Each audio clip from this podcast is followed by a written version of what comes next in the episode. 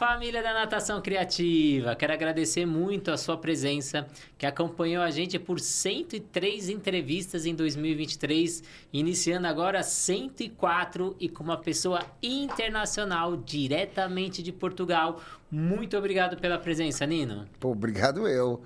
É, sou brasileiro, né? Óbvio, é internacional, porque eu moro lá. Para quem não sabe, estou há três anos lá é, fazendo doutorado e buscando validar cada vez mais as nossas ideias e os nossos conceitos com relação ao treinamento na água, é, desmistificando né, alguns conceitos que foram criados ao longo desses últimos 20, 30 anos, no qual eu tenho praticado e está dentro desse processo de evolução, e também inovando com novos conceitos, mas com muita responsabilidade né, e verdade, que é o que a gente quer mostrar aqui, vai falar bastante sobre isso, espero, principalmente para essa população que mais pratica hidroginástica no mundo, que são os idosos e os patológicos articulares, que são muito sugeridos para fazer exercícios na água. E hoje vamos falar sobre a hidroginástica direto ao ponto, como você se tornar um profissional diferenciado e trabalhar com todos os públicos dentro da piscina. E antes de iniciar esse nosso bate-papo, quero agradecer os nossos parceiros, a Flote, que com certeza você tem um material aí da Flote na sua piscina, material resistente aí que dura por anos e que te dá muita variação de exercício. A plataforma Educar com mais de 200 cursos aí para profissionais da saúde, a Swing Track que te auxilia fazendo a avaliação aí do seu aluno e a CPN que fez esse sonho virar realidade. E Nino, esse público que está aí do outro lado ouvindo a gente, seja professor, seja praticante de hidroginástica, o que faz a pessoa procurar hidroginástica e se matricular na hidroginástica? Ah, são vários fatores, vários aspectos. Eu, ao longo desses últimos anos, vi que muitos procuram através de uma orientação médica. É, se a gente faz uma pesquisa, a gente percebe que a necessidade, e hoje também está muito claro, né, que a atividade física é um remédio. Então, as pessoas que gostam de água e não gostam de ir para um ginásio, não gostam de ir para uma academia, não gostam de estar dentro daquele ambiente que realmente muitas vezes ele é mais seleto, né? Ou, ou não se identificam, né, pelo seu biotipo, porque a água você está dentro da, dentro da água, ninguém está vendo você fazer, é lógico, tem aquela transição, você tá botar sempre uma, um maiô, mas uh, um calção de banho, mas é um ambiente que tem uma diminuição de sobrecarga axial, é um ambiente que traz uma ludicidade muito grande, que dá para se trabalhar bastante essa, essa questão é, cognitiva e também relacionamento interpessoal, que é o que a gente faz muito, que é uma das características marcantes da hidroginástica, que eu acredito muito que isso é importante, mas não é só isso, né? Então a gente precisa começar a pontuar é, na nossa outra conversa eu fui muito claro quando eu falei e, e, eu não, não volto atrás nenhum momento nas minhas palavras quando eu falo que do jeito que a hidroginástica tem sido conduzida por grande maioria no mundo ela está sendo não está sendo benéfica para essa população eu posso até ser mais radical dizendo que ela é uma atividade uma das piores atividades físicas se posso dizer que existe pior atividade física, para melhorar a força e a potência do idoso, se não souber fazer. E aí ele perde massa, que já tem provas concretas que pessoas que fazem ginástica do jeito que acham que deve ser feita, ele perde massa magra e perde massa óssea. E se você ficou curioso como ele tem essa perda, a gente falou sobre isso na entrevista anterior, corre lá e assiste. E com certeza quem está aí do outro lado, dono de academia, gestor, professor, o grande sonho é sempre deixar a piscina lotada, a piscina cheia o ano inteiro. E, e, a gente fica sempre em busca de novos alunos, novos alunos, só que às vezes a gente esquece um pouquinho de cuidar do aluno que já está lá dentro. Que já foi comprovado que o aluno que está lá dentro e fica por mais tempo, ele utiliza mais produtos e ele indica para as mais pessoas. E é o famoso boca a boca. Então, você já tentou perceber, ou você já teve algum estudo, por que o aluno deixa a hidroginástica? Qual é o grande motivo? Porque para eu deixar a piscina cheia, eu preciso saber como ele não vai embora. É, os, os, a, a, hidroginástica, eu acredito que tenha, assim, grande relação com a natação nessa, questão sazonal, né? E é no mundo isso. É, é óbvio que eu estou agora vivendo na Europa, então tem alguns, algumas características individuais, pessoais. Por exemplo, o inverno é muito rigoroso lá. Não como aqui, né? Então, aqui no Brasil, a gente tem estados que nunca tem frio. Como eu vivi oito anos em Natal, nunca coloquei cobertura, nunca aqueci minha piscina, minha piscina sempre cheia. Variava, porque tem aquelas... aquelas é, época de chuva. É, lá chove, a pessoa não vai, caiu. Raio raramente acontecia, né? Ainda brincava. Aqui só não tem aula quando chove canivete tem raio. Canivete não, não vai chover. E raio raramente. Agora com essas mudanças climáticas, apareceu esses dias, agora antes de eu chegar lá, não, pareceu que teve muito raio, tá coisa que nunca vi lá, né? Em oito anos que eu tive. Então, assim, eu acho que é o frio que vai espantar um pouco a turma. Alguns provavelmente param por falta de aparentemente eles falam que não tem tempo, começam a ter muitas frequências em ter que fazer isso, fazer aquilo, eles não priorizam o exercício, e isso acho que é uma culpa, na verdade, vamos ser uma culpa, mas uma responsabilidade do, do professor, porque o professor tem que fazer a fidelização, não é a, a escola somente, né? a própria instituição.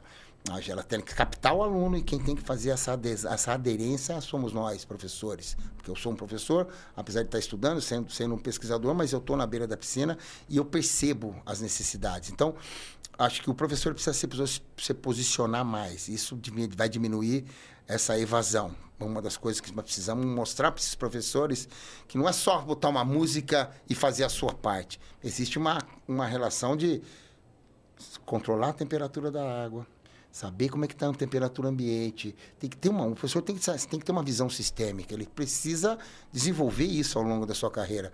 Não quero dizer aqueles alunos que estão chegando, aqueles professores que estão chegando agora. Se começar agora, ótimo. Mas isso é um passo a passo para melhorar. E é óbvio que o, a, a instituição ela precisa te dar subsídio. Equipamentos adequados, horários que sejam específicos, tudo isso eu não vejo essa saída da hidro por não gostar, porque a hidro é muito salutar em todos os aspectos. Se souber fazer, melhora a força, melhora a potência, diminuição da, da, da perda óssea acontece. Agora, se não souber fazer e não quiser nada, vai fazer, vai perder mesmo. E o aluno acaba vendo que não é aquilo para ele, não quer, não gosta. Agora, a grande maioria fica assim. O problema é saber utilizar as estratégias no momento certo. Porque eu estou agora, no inverno, começando muito forte lá. Eu saí, ainda estava bom tempo, agora vou voltar. Mas você não pode dar. É, é, é, o que eu percebo, a, a gente não pode errar mais do que como errava antes. Por exemplo, água turva, temperatura da água, são coisas que são muito significativas para a aderência do aluno. É, e 70% da responsabilidade do aluno retornar é do professor. Então, o aluno retorna para esse professor e se o aluno não enxerga esse resultado, ele não vai retornar. Então, a importância do profissional estar tá bem atualizado, saber as metodologias, saber como empregar as melhores estratégias. E aí a gente vai entrar no assunto das patologias, que é o tema principal da nossa conversa de hoje. Quais são as principais patologias acometidas na hidroginástica? Olha, assim, é cometido, mas a gente é muito procurado por hérnias em todos os seus aspectos, protusão, extrusão, abaulamento, uh, condromalácia, síndrome do impacto, o ombro também está destruído, mas as patologias articulares praticamente todas, que hoje sugere-se como se fosse osteoarticular, né? que está direcionando a população que tem artrose, que tem artrite, e a ideia é que acredita-se, né? Acreditava-se no passado que a ida não tinha impacto. Isso foi por, foi, foi por água abaixo. E a gente comprovou, não só nós, mas alguns autores, uns ingleses, uns japoneses, os italianos, que fizeram pesquisas com plataforma de força subaquáticas e mostraram que há um impacto, há uma redução do impacto, mas mesmo com esse impacto, a gente consegue melhorar a capacidade de força e principalmente da potência das pessoas que praticam.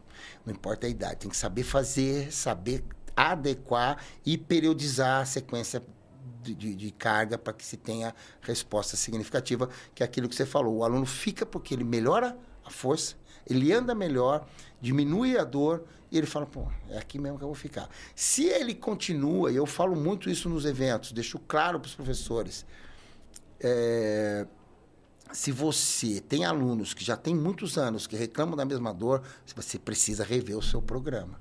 Alguma coisa você está fazendo errada para esse aluno, porque ele tem que melhorar.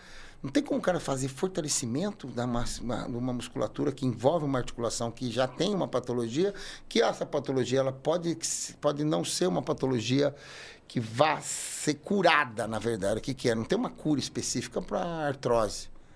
É, é degenerativo. Eu não vou, a não ser que tenha uma cirurgia específica, mas o que a gente vê e a gente percebe ao longo dos anos, quanto mais forte o aluno fica, menor a possibilidade da patologia se a, aumentar, né? Agora, é, coluna, joelho é uma das coisas que sempre tem muita gente chegando. É, então, foi o que você comentou, é esse ponto que eu queria chegar. Se o aluno tem benefício, se ele tem melhora, ele continua. Ele tem que ver esses resultados, ele tem que sentir na pele, no dia a dia dele. E para poder ter esses resultados, é através de conhecimento, de estudos. E aí vem a grande desafio. Você falou de várias patologias que são acometidas. Como eu consigo trabalhar com públicos grandes, com heterogêneos aí, com várias patologias? Como introduzir isso no meu dia a dia, que é a realidade das pessoas aí do outro lado? Olha só, Renato, você sempre me, quer me botar na saia justa, né? Minhas perguntas difíceis. Mas olha, eu vou te falar. Eu vou falar o que eu faço. É óbvio que o que eu faço são um background de 30 anos, né? Eu errei muito.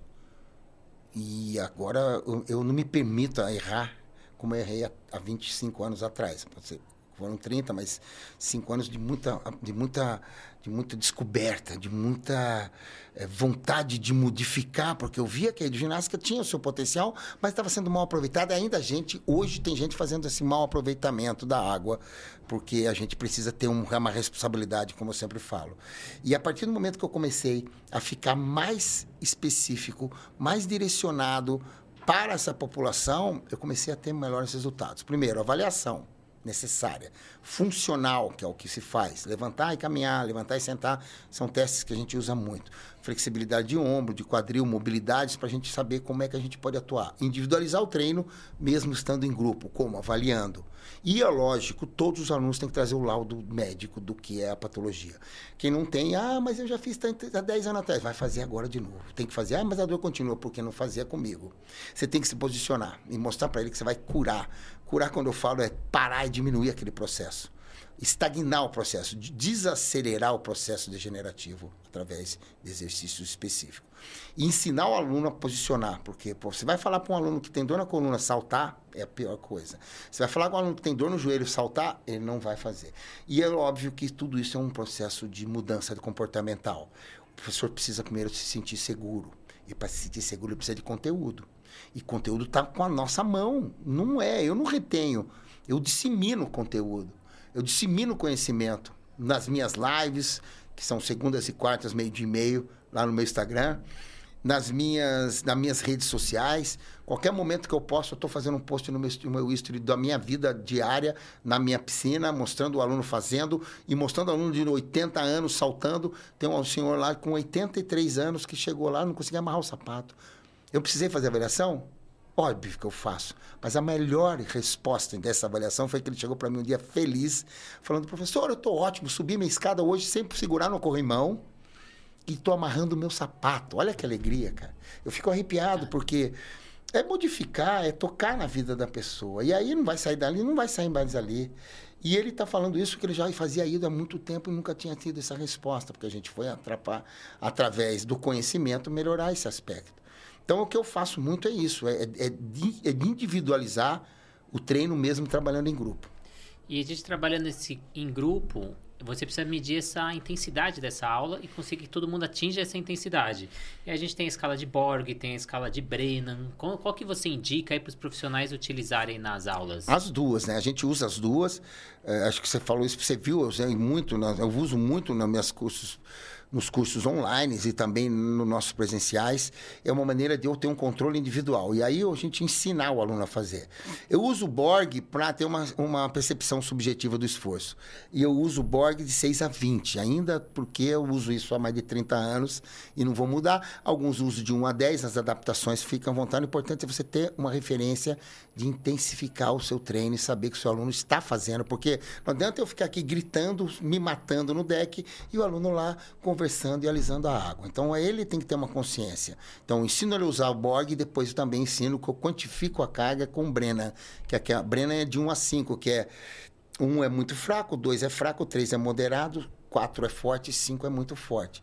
Então ali eu tento quantificar e intensificar o treino individualizando cada um, fazendo no seu, que a gente usa isso como individualidade, é cada um fazendo o seu melhor.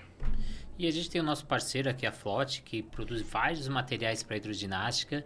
E tem um mercado aí com vários materiais de diversas empresas. E você percebe que o profissional aí do outro lado continua sempre utilizando o mesmo material ou sempre do mesmo jeito, não consegue variar a utilização daquele material de outras formas? É, cara, você falou um, ponto que a gente acabou descobrindo também, tanto é que esse hidrotour agora centro-oeste, nordeste, a gente focou um pouco em equipamentos mais utilizados e mais é, que tem maior aquisição das academias, que são os equipamentos que são de aparente baixo custo e que tem nas academias, que é alter flutuante que a Flot faz, né? O macarrão que você encontra em qualquer supermercado, em qualquer lugar. E o macarrão, que é o famoso. Como é que é? O americano fala noodles. O, o, o, o aquatubo. Aquatubo, aquele, aquele, o pessoal da Argentina chama de flota-flota, que eu não sei porquê. É, a gente chama de. Como é que é? Espaguete também, mas enfim. Ele não foi projetado para hidro. Ele virou a marca registrada da Hidro.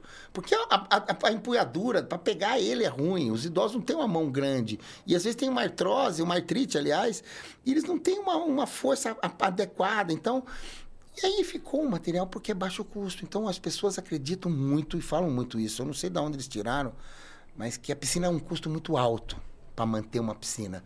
Que é a química, que é a água aquecida, não sei o quê, e aí não tem investimento para equipamento de alta qualidade. Na, na, na Itália, no Japão, na Rússia, o investimento é incrível. Na Espanha, o investimento é incrível. É um investimento alto para que a gente consiga, obviamente, entregar melhor qualidade e melhores produtos. Agora, para usar equipamento, precisa aprender a fazer com o próprio corpo, né? Sim, e tem diversos materiais que às vezes a gente adquire o material e a gente sempre utiliza do mesmo modo. E é que nem criança, né? A gente compra um material novo, usa o material e depois deixa ele ali guardado. E a gente tem várias variações que a gente conseguiria utilizar usando a criatividade, que é o nome aí da natação criativa. Nino, queria agradecer muito a sua presença. Para a gente finalizar, eu queria que você deixasse mais uma vez aí os seus contatos, porque eu sei que muita gente vai querer ir atrás de cursos, cursos online, cursos presenciais, ou assistir aí os vídeos pelo YouTube e Instagram. Antes de ir, eu preciso Uau! te entregar. Eu estava esquecendo aí. Antes de falar sobre o meu, eu quero que isso aqui é a camiseta do nosso evento, que foi agora no 2023. Esse aqui é meu livro, não sei se você tem, se tem, se presentei alguém. Depois eu autografo aqui pra não, gente fazer. Autografa. Tá. E essa camiseta aí, cara, foi uma concorrência muito grande. A galera, todo mundo querendo. Eu tive que separar uma para você. Eu acho que é o seu tamanho, né? Você é um cara meio pequeno, mas eu peguei um médio, eu acho. Nino, muito obrigado. Aqui as camisetas das Malhas Carolinas. Né? Malhas né? Carolinas. Eu quero também falar e agradecer, como você falou, agradecer a Poronado, que fez as toucas que ficaram incrível. A nossa parceira como a Aquática Slade, também está sempre com a gente. Natação Criativa, que está sempre na divulgação. E acho que essa parceria vai durar muito. E quem tiver interesse em aprofundar o conhecimento, é seguir a gente no Instagram ali, Nino Aboarrage. É A-B-O-A-R-R-A-G-E, que também é o canal do YouTube, que também é o meu Facebook. E ali todas segundas e quartas. A partir da minha volta para Portugal, a partir do dia 12 de dezembro, a gente já vai estar tá fazendo alguma coisa. Deve vamos parar ali naquele, naquele entremeios de férias, que ninguém quer saber de live, só quer saber de festa. Mas a gente está sempre segundas e quartas, ali, meio de meia, do horário do Brasil, ou de Brasília, entregando conteúdo de qualidade e com responsabilidade, fazendo com que os professores de ginástica tornem-se cada vez mais responsáveis e principalmente respeitados, no qual precisa aumentar esse ticket aí. Obrigadão por tudo, hein? Obrigadão, Nino. Com certeza vou fazer a leitura aí desse novo livro.